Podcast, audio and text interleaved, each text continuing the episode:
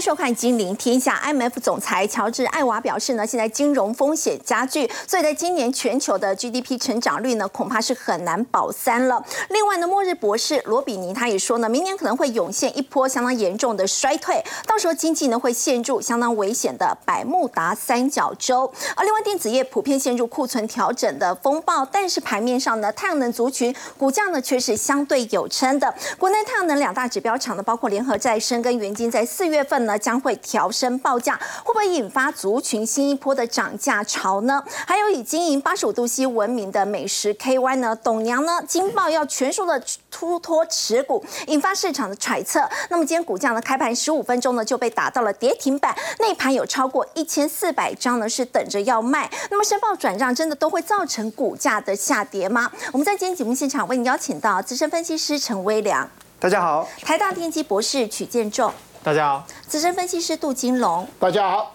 分析师纪伟明，大家好。好，微良一个周末，末日博士呢提出了这个经济方面的警讯，IMF 总裁呢乔治艾娃呢他也是提出了警讯，对，为什么都是比较负面的展望呢？哦，其实我们一般在看全世界的经济展望的时候，有三大主要具有公信力的研究机构，那其中之一就是 IMF 国际货币基金，那这次提到就是说预计二零二三年今年全球的经济成长率会在三个百分点以下。事实上呢，以历史的长期平均水准来讲话，全球经济成长率大概就是在三点八 percent。所以以这个一个为一个基准水平线来讲话，今年绝对可以算是低速成长。那其中他提到一个问题哦，就是因为过去长时间我们知道呢，美国的利率甚至全世界利率都是维持在一个长期低利率的水准。那可是经过了去年史无前例哦，真的是史上。最暴力式的升息，去年美国呢一口气就是升息了十七码，再加上今年又升了两码，这样合计呢高达十九码的幅度，在美国即便是呢历年来的升息循环当中，这个都算是非常激进的紧缩措施。对，所以现在美国的经济体其实非常的脆弱。我们知道呢，你从长期的低率水平，然后呢几乎没有太多的缓冲时间，就快速把利率水准拉高之后，这个对于个人、家庭、企业其实都是一个非常大的负担。所以这个就会让很多的问题接踵而来，而且浮上台面。因此呢，末日博士卢比尼就提到，在明年经济可能会出现严重衰退。嗯，那卢比尼啊，之所以叫做末日博士，其实他最成名的一战就是在于金融海啸之前，他成功预测了。那到现在呢，其实十几个年头过去，当然常常很多人说。末日博博士呢，他始终就是那个末日博士哈。那时钟比较空，看得很空嘛，不然为什么叫末日博士？但时钟一天坏了哦，也是呢会准两次。那但是我们就怕呢，哎，不会这个是真的，真的是那个第二次哦，如同呢金融海啸二点零版本要出现，他会不会说对呢？他说哈。呃，明年的经济的状况哦，好像会步入到这种百慕达三角洲，什么意思呢？升息之后呢，会带来三个方面的冲击。第一个呢，因为经济严重的紧缩，所以呢，个人呢、家庭、企业收入会减少。第一个冲击的面向是在收入。第二个部分呢，资产的价格也会承受的压力。第三个就是呢，因为呢，面临更高的融资成本之后，哎，其实呢，只要你有举债，你有杠杆，其实呢，这个债务的成本当然是大幅度的提高。所以呢，收入、资产。债务这三个面向加起来的冲击，也可以说是呢三方夹杀，就是这个所谓的百慕达三角洲。所以大家只要盘点一下自己的资产，你就想想。企业也是一样，甚至国家的状况都是。所以现在这种金融体系的脆弱，就是要面临升息之后所带来的后遗症哦。那我们看到呢，最近最明显就是德意志银行哦，成为下一个呢金融界关心的焦点。而这个等级应该说哈，从细谷银行到瑞信到现在的德意志银行，有点像是哦一个比一个大咖。一个比一个重量级。那德意志银行呢是德国最大银行，资产高达了一点三三七兆欧元哦。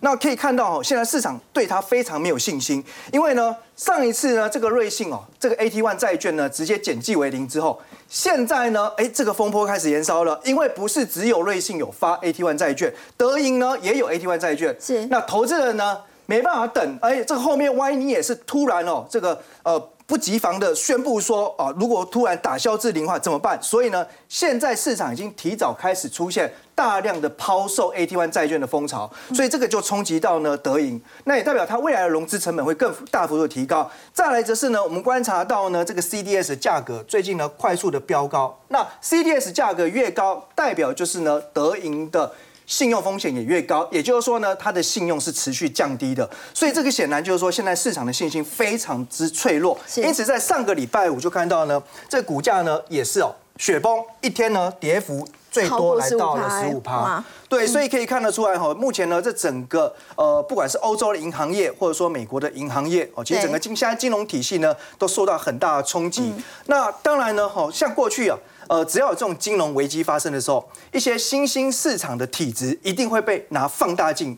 持续的检视，那这一次呢，依照国际信评机构标普全球的看法，他认为呢，呃，借贷成本提高之后，对于拉丁美洲的风险是特别大的。嗯，比起其他的新兴区域或新兴国家，拉丁美洲企业违约的风险是最大的，因为他们的体质也比较弱。是，而且呢，过去两年经历了也是暴暴力式的升息。举个例子来说，像巴西，在过去的两年，它总共升息调高了十一点七五个百分点。哦，所以其实这个会让现在它的一个企业债务违约风险大幅增加。那最近看到他们的违约率也的确在攀高当中。所以如果说国内很多投资朋友也去买一些所谓的高收益债券基金，就是你的信用平衡是比较低的哦。讲直白一点会比较不好听，就所谓的垃圾债券，非投资等级的。如果有投资新兴市场，尤其是如果有比较高的比重放在拉丁美洲，真的要特别小心，因为他们现在的违约率已经在拉高当中，这个债券价格有可能会受到呢直。接的重创，那所以呢，穆迪的经济学家提到，就是说，为了要让现在的市场信心稳定下来，投资人呃要必须看到呢，美国政府愿意呢做出呢更高额的承诺跟担保哦。那我们知道呢，其实这个所谓的一个放在银行的呃这个存款的保险，它是有一定的限额。那现在其实美国的立场哦，看起来还没有办法让所有的投资人幸福。哦，吃下一颗定心丸，所以他强调就是说呢，应该要呢让所有的储户都知道，你所有的存款哦，不论金额多寡，那一律都会得到呢担保。我都给你担保，对，完全不用去考虑这个限额。那这样才才能够呢去平息这一场风波。那同时也强调哈。FED 绝对不能再升息了，因为这一次就是呢，升息的重拳哦，其实就是打在这个金融体系上，让整个市场变得非常的脆弱。好，如果说这个欧洲跟美国现在金融市场呢，哈危机都还没有解除，那么接下来这个整个股市是不是会处在比较震荡？包括台股也是这个部分。对，那虽然说现在预期美国的升息可能是剩一码了哦，不过说实在的，没到最后关头。其实谁也说不定啊，因为这个其实升息的呃预测几率跟幅度，随时也都一直动态在调整。但是我们至少可以参考，就是呢。过往哈历史上美国升息循环的呃这个股市的表现哈，其实在停止升息之前，也就是黄色这一条线呢，作为一个分界点，那左边就代表了历年来哦这个好几次这个升息的循环过程里面，只要呢呃这个升息还没有结束，没有正式的画上休止符的话，其实你各位可以看到哈，这几条线代表就是不同年份的美国股市的走势，它大部分都会呈现震荡。就是呢，跌升可能会反弹，但是反弹之后可能还会再下杀，它不是真正的稳定。那直到呢升息结束之后，也就黄色线的右边以后，我们就可以看到这个股价的走势呢，它就会开始比较明确的缓步走升，对，就是回到一个多方的格局。所以我想呢，其实投资股市，尤其是美国，很明显哦，它的最佳甜蜜点就是在于升息结束之后，然后又还没有进入到呢降息阶段。因为如果真的是降息，有可能考量就是。经济有衰退风险，对对，所以呢，以最近的美国股市情况来说，因为这么多的风波，嗯，其实大型机构法人往往有一个呃法令上的要求，因为他们必须要保有最低持股，对，所以呢，为了要降低它的投资组合的波动性，只好去。买进更多的大型股，因为毕竟呢，现在体质比较弱的是小型股，那债务违约风险比较高的也是小型股，股价比较容易暴跌的还是小型股。对，所以我们可以看到了，在大型机构法人资金涌向大型股的状况之下，今年哦 S M P 五百指数的涨幅其实只有小涨，大概三点八 percent。可是呢，像辉达啊，大涨将近九成了。对。那苹果呢也涨二十八趴，微软也涨十七趴。是。这些代表的就是呢典型的大型股哦。那它的波动风险毕竟呢是比小型股来的低，而且体质绝对是强很多的。那更何况就是说，最近的整个信用风险来讲话呢，哦，其实小企业不论是它的一个股价，或者说它的一个债券违约，都是呢双双受到打击。那反观哈，其实在国内的一些情况来说比较不一样，台股最近哈反而就是呢小型股比较活跃。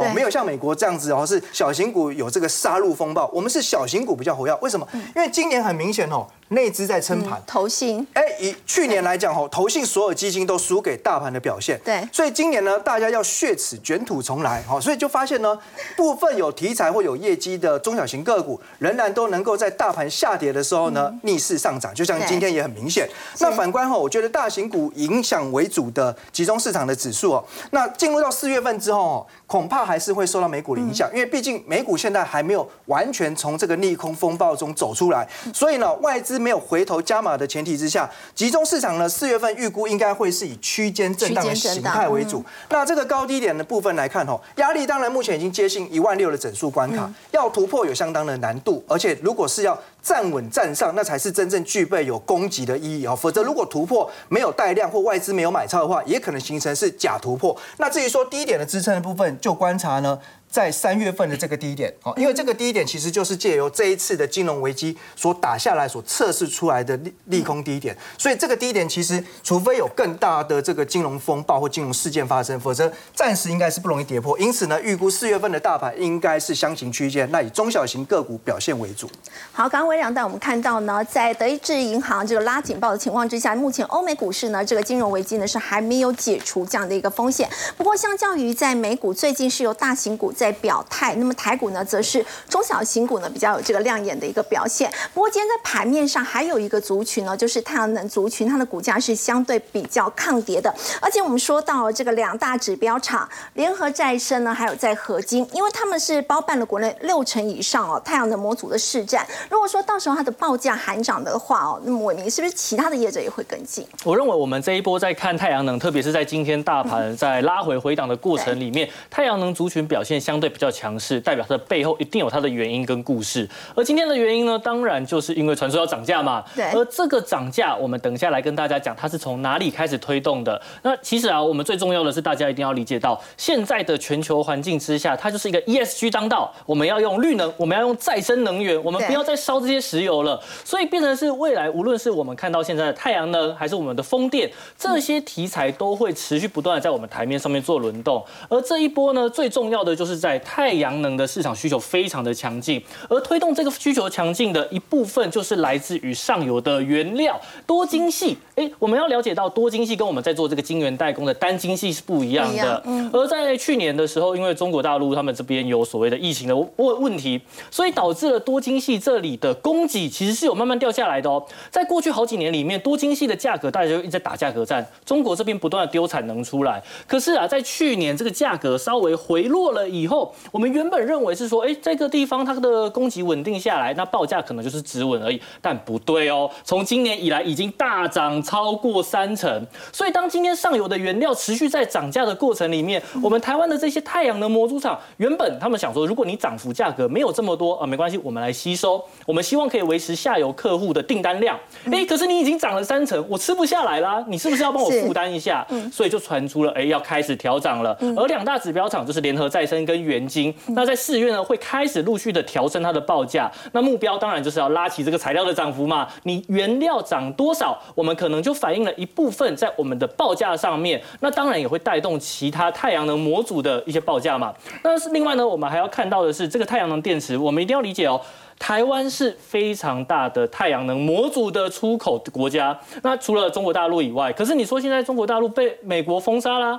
对，所以你接下来你要去做太阳能模组的进货，你不从台湾拿，我们真的想不到你要从哪里拿了。所以啊，我们可以看到今年的太阳能新装机电量，这个新装机电可以来到三百五十一 gigawatt。因为最主最主要的是一方面，它的需求本来就是在成长；另一方面，去年的装机量非常的低哦，甚至有出现些微衰退的状况。所以一方面它机器比较低。另一方面，它需求又强，所以我们可以看到它的年增竟然高达五十三点四 percent。很显然的，今年的太阳能的这个太阳能模组市场，它的成长应该是没有什么太大的疑问啊，只是成长的多或成长的少而已。而成长的高低最大当然是亚太，中国这边的装机量很显然的一定会比去年高非常非常多。再来，欧洲跟美洲的需求也都会维持强劲。而从股价来看的话呢，我们今天不讲联合再生，也不讲元晶，今天其实茂迪啊，它这个是我们全球前十大的太阳。能模组厂商。前一阵子的股价表现就已经非常强势了。我们可以看到，哎，在前一阵它忽然就拉起来了，但是今天消息才出来，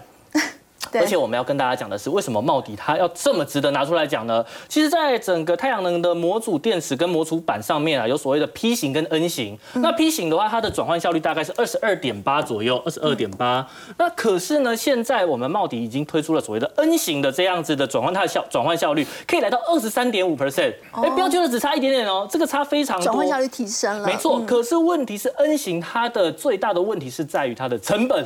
比较高一点，但是茂迪克服了，它的良率现在已经拉到了九十五 percent 以上，所以现在它的转换效率一方面比较高，成本跟 P 型也差不多，所以它就能怎么样有效的拉升客户的报酬率，更有利于开拓未来的新市场，这也反映在他们的股价上面。但是另一方面呢，我们还要跟大家讲一只大家对于太阳能上面比较不熟悉的就是安吉，安吉这只股票它的营收结构跟一般的太阳能模组是不太一样的，因为它的太阳能模组只占它八成的营收，虽然仍然是非常高，可是它有。两成的收入是来自售电，也就是最近我们一直讲到什么智慧电网啊，我们要强化我们的电网，所以其实它的营收来源会相对的只单纯卖太阳能模组还要来的更加稳定，所以我们可以看到它是一个稳定获利的绩优生。我们来看这边，这个是茂迪的过去几年里面从二零一五年以来的 EPS，哎，茂迪的 EPS 其实它非常非常的不稳定，哎，它最多可以一年亏掉一个股本以上，哎，对，负十二点六一一个股本以上，对。那你说去年这样。子赚赚零点七三好了，虽然它非常有想象的空间。二零二零年才开始转亏为盈，转亏为盈，对，没有错。所以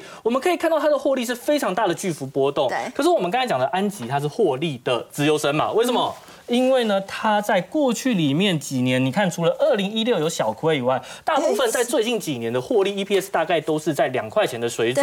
那就是我们刚刚提到的，它有售电业的收入来源，所以它的获利会比较稳定一点。是。那你今天把这个获利去跟他们的股价去做比较，你会发现，如果你是想要去操作稳健的，虽然它现在股价还没有表现，但你一定不会想要等它喷起来之后才买嘛。你在这一个过程里面，如果我们看到其他的太阳能类股持续的喷出，而安吉还在这个位置上面的话，它就是可以留意的。那另另一方面啊，我们还要看到是说有很多的原物料最近也是一直涨嘛。对，因为库存降低了，所以这个原物料的这个报价就往上涨了。因为去年其实大家的库存一直堆积，就是需求不振嘛。对。可是，在最近很多的贵金属价格都出现反弹啦，像是我们看到了，不管是在黄金。白银还是铂金，这些贵金属的涨幅都非常非常的明显。对，所以这个样子报价回升，对于台股一定也有某些类股是有受到受惠的嘛，对不对？伟明，这个镍是涨很多吗？为什么感觉上？哎，这个镍变得很抢手，因为现在就是传出这样一个消息哦，就是既然上演了这个镍的部分会有偷天换日这样的一个情况，而且小摩原本定的这个镍到最后竟然变成是石头，到底怎么回事？哦，这个地方我们就要看了，镍是哪一个？镍是这一个，特别是因为其实镍在去年我们看到了妖镍事件，对对不对？价格涨很多，不只是涨很多，下来也非常的快。那么其实在今年呢，我们可以看到镍价在一开始是一沿路的下跌，对，所以也导致了很多的机构在做空。可是当你今天价格跌到了某个像是地板价的时候呢，你会发现这些做空的人要开始回补，而回补的力道呢，你一看到哎价格涨上来，另一批做空的又想要回补，所以我们看到近期的价格其实是出现非常明显的反弹的。嗯，那我们来看哦，这个地方啊，在在前一阵子我们看到了这个非常的夸张，因为呢，在伦敦金属交易所里面竟然发现哦，在荷兰的鹿特丹有一个认证的仓储里面一部分的镍竟然被调包了。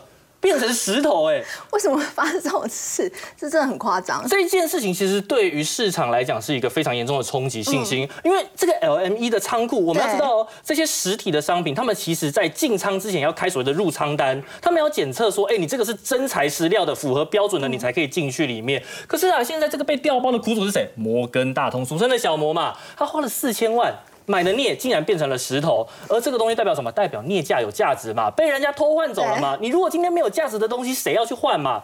可是另一方面呢，还有什么东西要注意的？哎，上海的这个期货交易所镍的库存也是大幅降低。对，所以呢，在目前的话，它这个库存水位已经去化到了去年七月以来的最低水平。所以我们可以看到说，虽然二月初以来跌了二十八 percent，可是我们刚刚讲了，短期内它有非常强力的弹升，所以啊，也导致了伦敦的镍价上涨。等一下我们后面来跟大家分享一。一些相关的概念股，还有一个金属，我们也提醒大家要去做留意，就是关于铜的部分。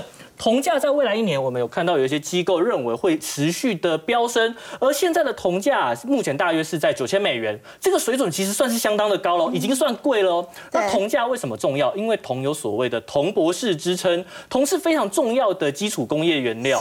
所以当我们今天看到铜价持续在涨的情况之下，代表全球的工业需求这些是非常非常的强的。所以我们来看一下后面有哪些股票是值得我们去做留意的。黄金、铜价这些报价在上上上涨的这个相关的概念股有哪一些可以做？来，首先第一个就是光阳科，这个是台积电的供应链，那它其实是所谓的贵金属涨价的概念股，因为它是做靶材供应商啦，它会去做一些贵金属的回收，所以我们可以看到，大概从去年以来，它的股价就是一路的往上走。那这个地方也算是稳稳的，虽然在最近在盘整的过程，可是至少它的形态算是漂亮的。那另外的话，像是金居，哦我们刚才讲了铜价涨价，因为它是在做铜箔基板的原料，铜箔。当今天铜价上涨以后，它的这个利率毛利率的空间就可以拉开了，所以我们也可以看到，它也是走出了一个非常漂亮的多头形态。那么另外，我们刚刚讲的贵金属涨价还有什么？你一定要想到的就是废弃物的处理厂。所以你今天在做这些回收的厂商，他们的股价形态依然是走了一个非常漂亮的格局。那最后的话呢，华兴就是我们刚刚讲的镍价妖孽的题材，就是在华兴。对，虽然在第四，他们公布了第四季的财报，因为有一个业外亏损，所以导致了吃了一根跌停板。嗯，可是啊，我们可以看到这四档股票都守在季线之上。嗯，所以呢，我们很简单的操作原则就是，我们今天只要看到股价没有跌破季线的话，那拉回我们是不是可以在季线附近找到买点？我们只要看到原物料能够持续的上涨，没有出现反转的情况之下，这个方向就是投资朋友可以去做留意的。好，当然我们要看台股接下来的一个走势呢，这景气也是相当重要的一个参考的指标。国发会呢公布的这个景气灯号呢，从去年十一月开始，一直到今年一月，连续三个月都出现了这个象征景气比较低迷的一个蓝灯哦。所以我们要请教这个杜老师哦，按照国发会他们的认定，去年一月已经是这个景气循环的达到高峰了，那么之后就进入了这个收缩期，有十五个月，所以认为说在下个月，也就是四月份的时候呢，就会看到谷底了。那么对于这个部分，您认同吗？呃，我们现在点数是一将近一万六左右嘛，那我我个人认为下个月应该不会跑到一万二哈，所以这十五个月应该有待商榷的哈。那我们看到这十五个循环里面，你看那个第二大循环。以前最长的扩张期是九十六这个周期是一百一十一嘛，哈。第五大循环是最长的收缩期，呃，五十九个月，哈，那第也是九十六个月嘛。那这一次他宣布的所谓的呃扩张期是七十一个月，哈。那我们按照前十四次它的扩张期占整个总比例大概是七十二。线哈，那这样的话，我们把七十一个月把它倒算的话，大概我们这个周期应该是九十八个月哈。九十八个月的话，扣掉它已经宣布的七十一个月，应该是多少？二十七嘛哈。这是我们大概说，哎，国安会这一次公布，而且这个。扩张期跟收缩期刚好都是占第二名，哈，因为第一名是九十六嘛，哈，那这个收缩期二十七，这边有一个三十七嘛，哈，所以大概是第二第二名，哈，所以来讲的话，我们这个第十五大循环，因为从十三年前台股哎涨了十三年多，哈，那我们在股票市场有一个叫神秘的比例，哈，神秘的比例就说我们以前最有名就是，哎，我们那个六三六涨到一二六八二，涨了四年多，呃，修正。二 n 加一，二 n 加一，对，就是大概九个月。好，那这边的话，呃，从呃三零九八涨到这个一零三，一零三九三，涨了十三年。好，二 n 加一，十九个月。好，那这边三四一涨到这边六年多，二 n 加一，十三个月嘛。好，那我们这一波从十三年前涨到去年的一月份，它就是高点在这边了，十三点二年，二 n 加一。二十七个月这么巧，刚好就是二十七个月。对，我们是想说，国安会那时候立委，诶，强迫他赶快宣布。他看到这个节目完以后，哎，反正就倒算七十一个月，赶快宣布哈，这非常巧了。所以我我个人认为是说，诶，下个月以前的收缩期说十五个月嘛，啊，那你这样的话看起来不像。那有比较大的可能就是在后年的，哎，明年的三月份，刚好是二十七个月，就是我们这一次的第七大循环的谷底，哎，大概是这样。不过我们说到这个台股到底会不会涨，其实还是要看这个全网台积电哦，台积电接下来的走势，尤其在这个巴菲特魔咒五四六的部分哦，其实很重要。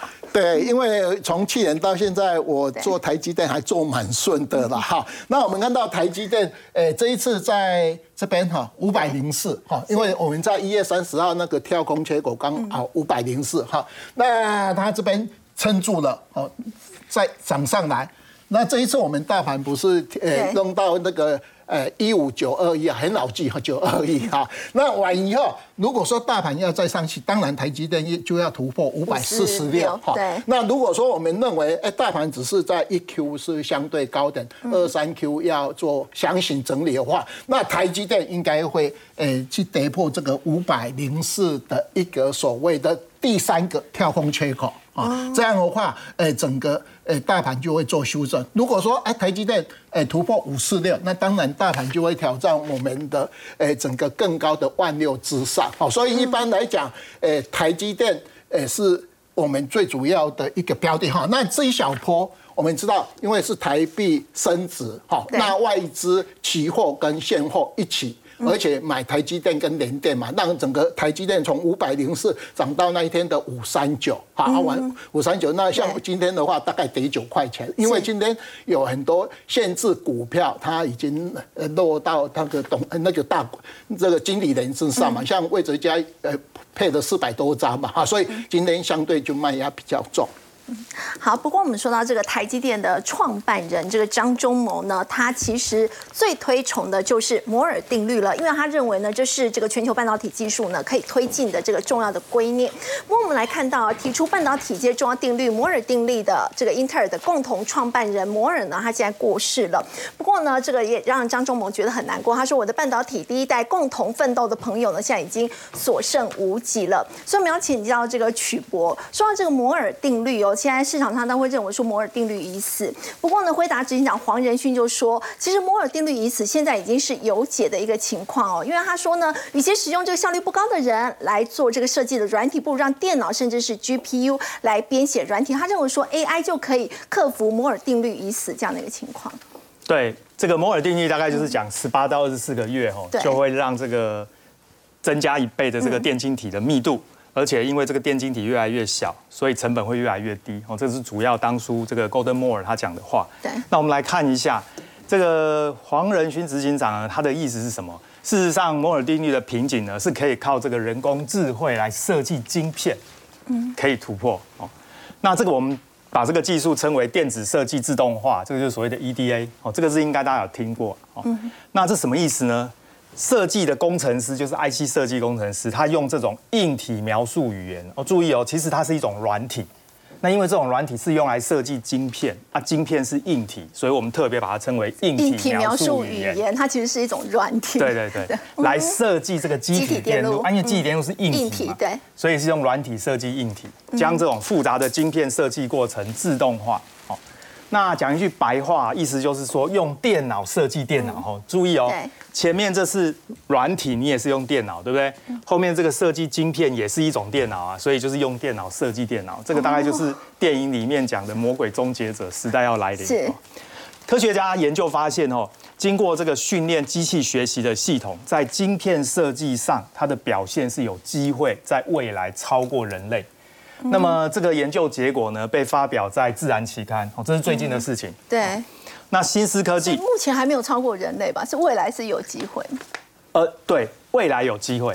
这个期刊应该是去年的事情。嗯。那这个新思科技的执行长 s y n e s i s 他事实上就是做 EDA 工具非常有名的公司啊。他执行长就讲过，他说啊，人工智慧设计晶片性能可能会在未来十年提高一千倍。这个意思就是说，将来啊，用这个人工智慧设计晶片呢，事实上会比现在的人做得更好。虽然现在还做不到。哦。那另外有一间公司，就是所谓的 Cadence 易华电脑，这两间是竞争对手哦。它也推出这个人工智慧晶片的设计软体，所以我想大家都朝这个方向。那至于到底是怎么做呢？我们来看一下。呃，我简单复习一下哈，各位要记得这个晶片上面的最小单位是所谓的电晶体哦。嗯。刚刚也讲到电晶体密度会增加嘛。啊，记得这个是一个晶片呢，实际上放大的这个电子显微镜的照片哦。电晶体是在最下面，这个是电晶体。好。哦。那电晶体呢，它上面有很多金属接角要串起来，要布局或绕线。我们讲绕线就是用金属线把它串联起来。嗯。那因为一层的金属线是没有办法密度很高，所以现在的技术都是一层一层往上堆。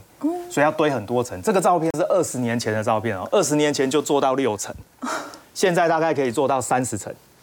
哇，对，就跟摩天大楼一样。对对对，原因就很简单，因为呃电晶体跟电晶体要连起来啊，如果你全部用一层导线的话，那个晶片就会做的很大啊。你要缩小的话，就必须把它立体堆起来，就跟我们的那个房子一样嘛，大家都要住平房，那肯定是不行的，所以只好用高楼大厦往上盖，往上盖。对。所以所谓的布局绕线，指的就是用什么样的方式，这些导线把这些电晶体串联起来。哦，那整个电路的设计流程哦，主要有三大流程哦。第一步叫做系统设计，系统设计就是制定这个晶片的规格，你这个晶片到底要做什么用？哦，那接下来就进入所谓的前段设计，就是所谓逻辑设计。逻辑设计是要定义这个晶片的功能，你必须用那个程式，就是我们刚刚说的这个。呃，硬体描述语言把你要设计这个晶片的特性用语言把它写出来哦。那做好之后呢，要进入后段设计，就是所谓的实体设计。实体设计就是真的要把它转成电晶体，放到这个细晶片上。哦，这个就是所谓的实体设计。是那实体设计里面呢，最重要的步骤，第一个就是平面配置，就是要放这些电晶体，你要放什么位置？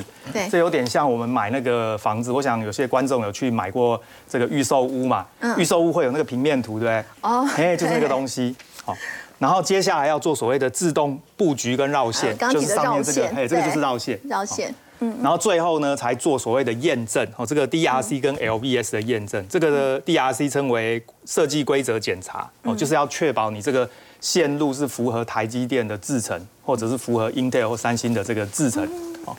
那再来这个 LVS 称为绕线与图示啊，实际上就是呃这些线路图哦。嗯，那我要特别强调哈，下面一页告诉大家，嗯，布局与绕线实际上它就是一种图形。在处理，所以这个东西就是现在人工智慧可以做的地方。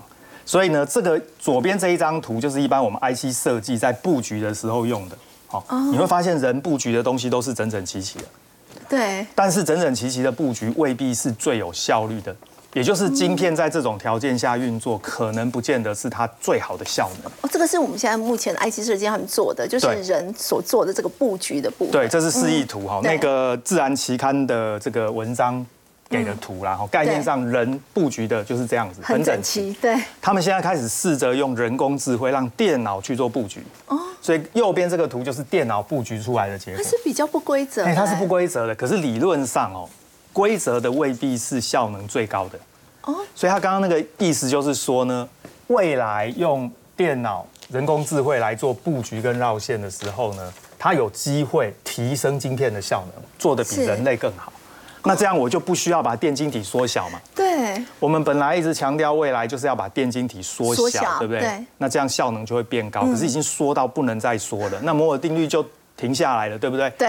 对，所以大家才会说摩尔定律已死。对，所以未来就是要用这个人工智慧来布局，就有机会把这个效能提升，不要排那么整齐，但是反而效能是好的。而且这边有提到让速度可以再进化。对，所以这个图简单讲一个结论啊，就是早期哈，我们这个讲到人工智慧，第一个就是下这个西洋棋哦，这个西洋棋可能的这个状态有十的一百二十三次方，这个次方其实已经数字很大很大哦。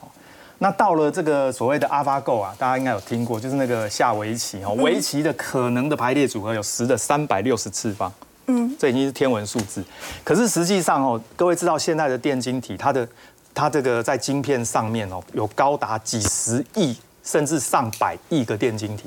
哦，这几百亿个电晶体要用布局绕线绕起来的话呢，你会发现呢，它的这个 placement 就是布局哈，有十的九万次方，这个是天文数字啊，真的。所以这用人是没有办法做到最好，所以我简单的十的三百六十次方，这十的九万次方。对，那甚至将真正的晶片呢？它的可能排列组合还会更多。所以简单的结论就是，现在的工程师，因为它的排列组合实在太多了，现在的工程师哦会画的其实就是那几种，把它串起来会动就好，未必是它最好的效能跟状态。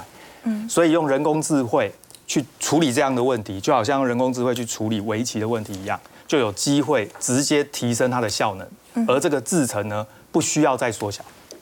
刚曲博带我们看到人工智慧呢，现在已经可以打破呢这个过去大家认为可能摩尔定律已死这样的一个情况。我们先休息一下，稍后来关注的是，这是以经营八十五度 C 闻名的美食 KY。现在董娘呢，金豹他们要全数的出脱持股，也造成了这个股价在今天被打到跌停板。是不是真的申报转让都会造成这个股价的往下走跌呢？我们先休息一下，稍后来了解。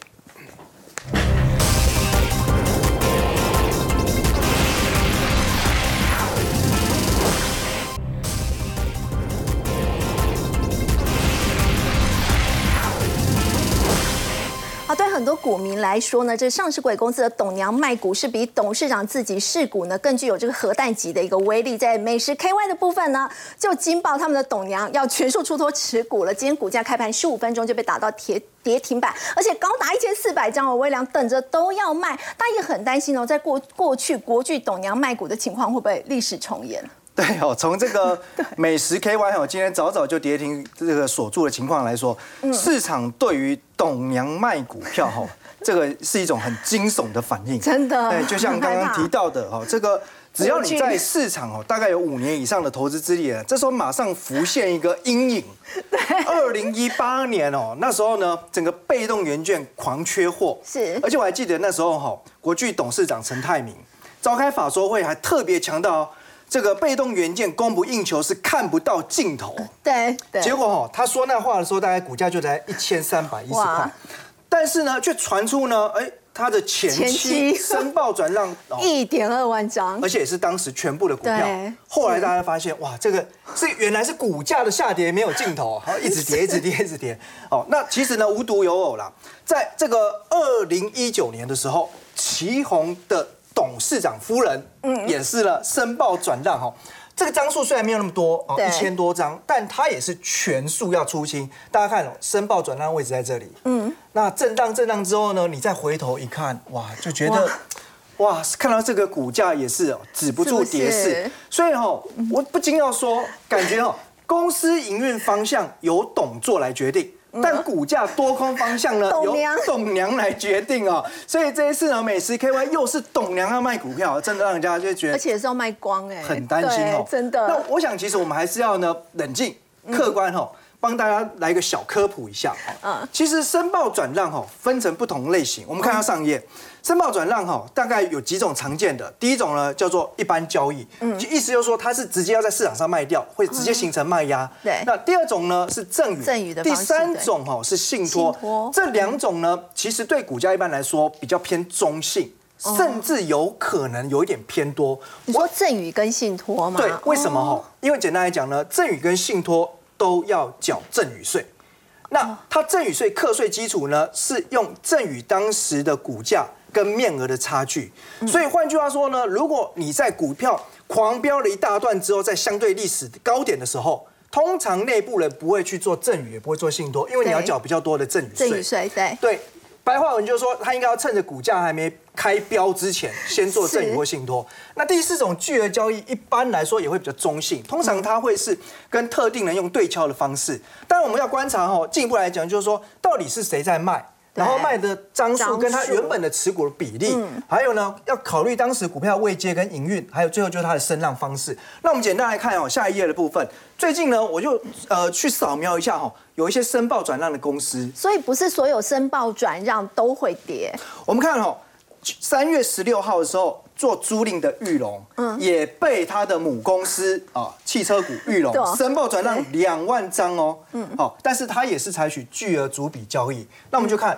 升浪的时间在这里，你如果看这个位阶，你会怀疑说是不是要到货了？高档哈，可是因为呢，我刚才强调巨额主笔交易，可能它是恰特定人，而且这个特定人有可能有可能哦，是将来对于玉龙的营运有帮助哦。但至少呢，我觉得股价会说话，这个筹码有没有构成市场压力？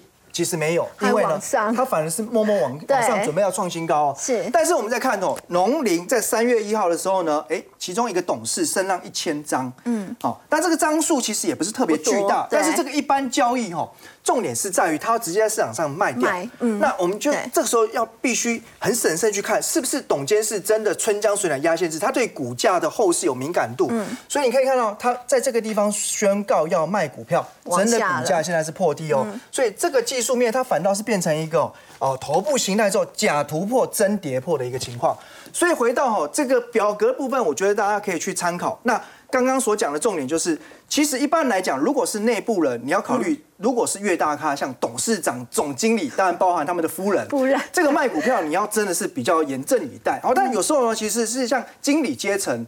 那也许人家哦搬新家装潢啊，卖个五十张，卖个三十张，那不为过啦，那不为过。那另外来讲的话呢，就特别要留意就是转让的方式。如果是一般交易，这个算是比较大的利空哦。但是最重要最重要就是还是最后由股价来说话。如果股价还是能够续强，那代表至少市场上。有相对能够承接的筹码去消化这些。那这一次的这个美食 KY 呢？微量会怎么观察？那我觉得，因为美食哈，它有五十三到五十五 percent 的营收来自于中国。去年中国因为封城，所以冲击最大。如果从刚刚所讲的产业的未接营运的概况来讲，我觉得今年基本上是不可能比去年差。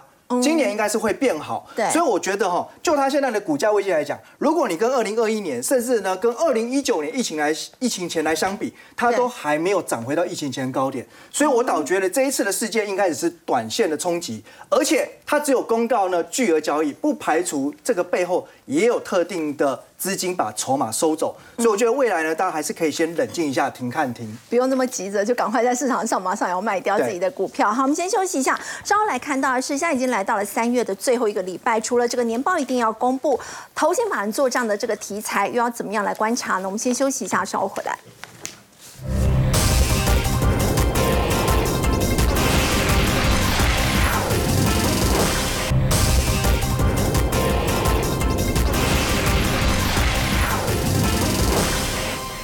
好，已经来到三月的最后一个礼拜了。那么除了年报呢，在三月底之前一定要公布之外呢，投机法案做账的这个标的，要请教杜老师，有哪一些百元以下的股票可以来关注呢？三月份都是投信哈，他买了二十五天左右，大概将近五百亿嘛。所以投信的股票里面，我们找一百块以下的哈。那比较有名就是出人的这一只股票哈，东元东元哈，呃，它上个礼拜还涨到四十四块嘛哈。那今天跌最主要是它有一个大股东卖了八千多张啊，所以今天跌了将近三趴左右。那一般来讲。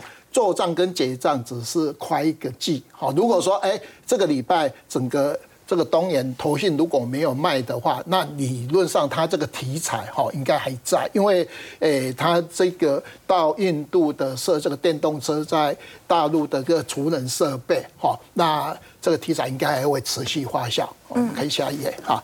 另外诶礼拜五出正呃。第一天出大量增新嘛，哈，增新出大量完以后，今天拉回，哈，那一般来讲，它的起涨点是三十五块，哈，那这一只股票也是很久很久都没有涨的了，哈，那它到德国，诶，去，诶，去接到一个订单，哈，所以整个，诶，前天冒大量，哈，那只要看到，诶，这个。投信还有人在买卖的话，因为这一只股票短线应该在谷底会有补涨的空间。在电子股的部分呢？电子股的话，现在跟所谓的伺服器这些啦，哈，都相关的股票都诶在五十块以下，投信认养的这三档，大概目前都还慢慢的在涨哈。那你像英业达这一只股票，你看盘那么久，有没有配股也是很稳定啊？所以投信开始也是红低一直接嘛，哈，到整个一个。股价也是慢慢的上涨啊，大概是营业达。嗯，不过像是除了营业达，还有这个子公司有一个小金级的尾影的，像尾创的部分。对对，尾创的话是尾影上一千块完以后，它。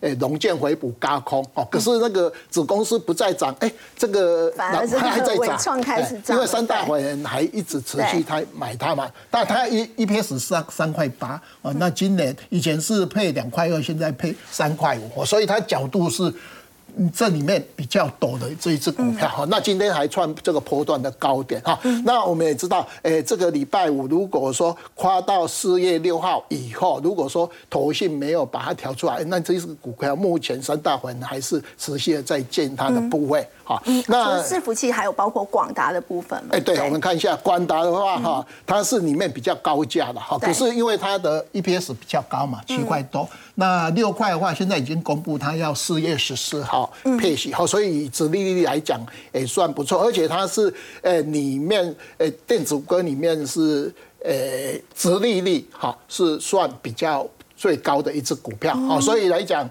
诶，在整个它算高价，今天是收平板哈，那相对我们一样哈，就说在季底的话，如果投信还没有调的工，诶那个现象化，这些股票应该是诶投信。大概还会会不会引到二 Q 里面的一些标的？所以到时候如果说清明年假过后，就可以去观察投信有没有开始在做调节了，再来决定嘛。对我们一般来讲，我个人都是观察一个礼拜，因为他不可能马上马上就卖卖掉哈。那他一般来讲一 Q 做完以后，他二 Q 会找其他的标的嘛？啊，有的人是持续会在一 Q 的这些标的，诶，持续到二 Q 哈。那有的人是会把它换到其他的类股，所以大家。差不多观察一个礼拜，看投信有没有类股在做转换的动动作。好，我们先休息一下，稍后来关心的是全球央行呢正在以九年以来最快的速度在减持美债，这会不会让美元荒的情况再度上演呢？先休息一下，稍后回来。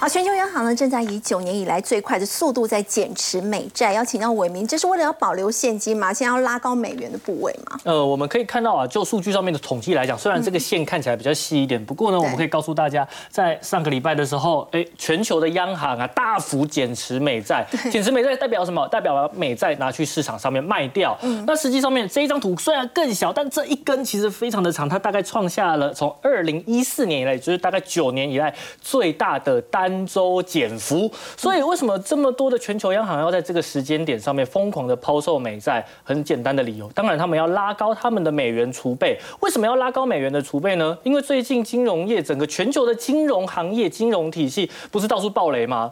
那其实美元这样子的资产，它代表的是一种信心。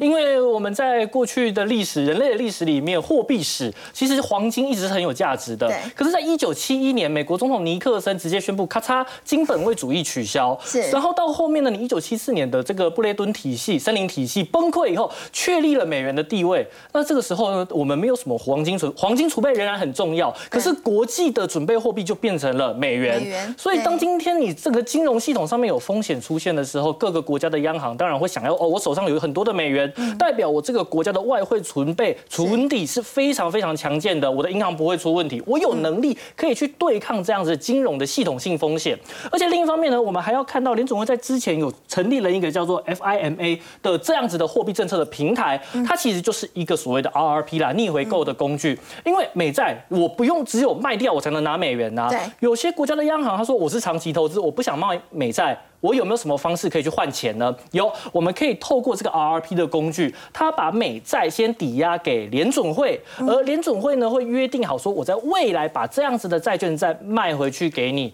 那你今天用这样子的方式呢，你就可以筹措到更多的美元流动性，你也不用真的就是把美债卖掉。而为什么不需要卖掉美债？对于美国来讲，其实是有好处的。我讲，美国人在做任何事情，一定都是美国的利益优先。对，因为你今天国际上面的美债稳定，殖利率稳定的话，那你这样子外部环境非常的良好，对于美国自己本身的经济发展也是一件好事。所以这样子的工具，它在上一次直接拉升一根非常的长，代表全球的央行动用这样的工具规模。非常的大，虽然是暂时性的，可是会不会在未来有什么样的风险呢？我们还是要继续观察。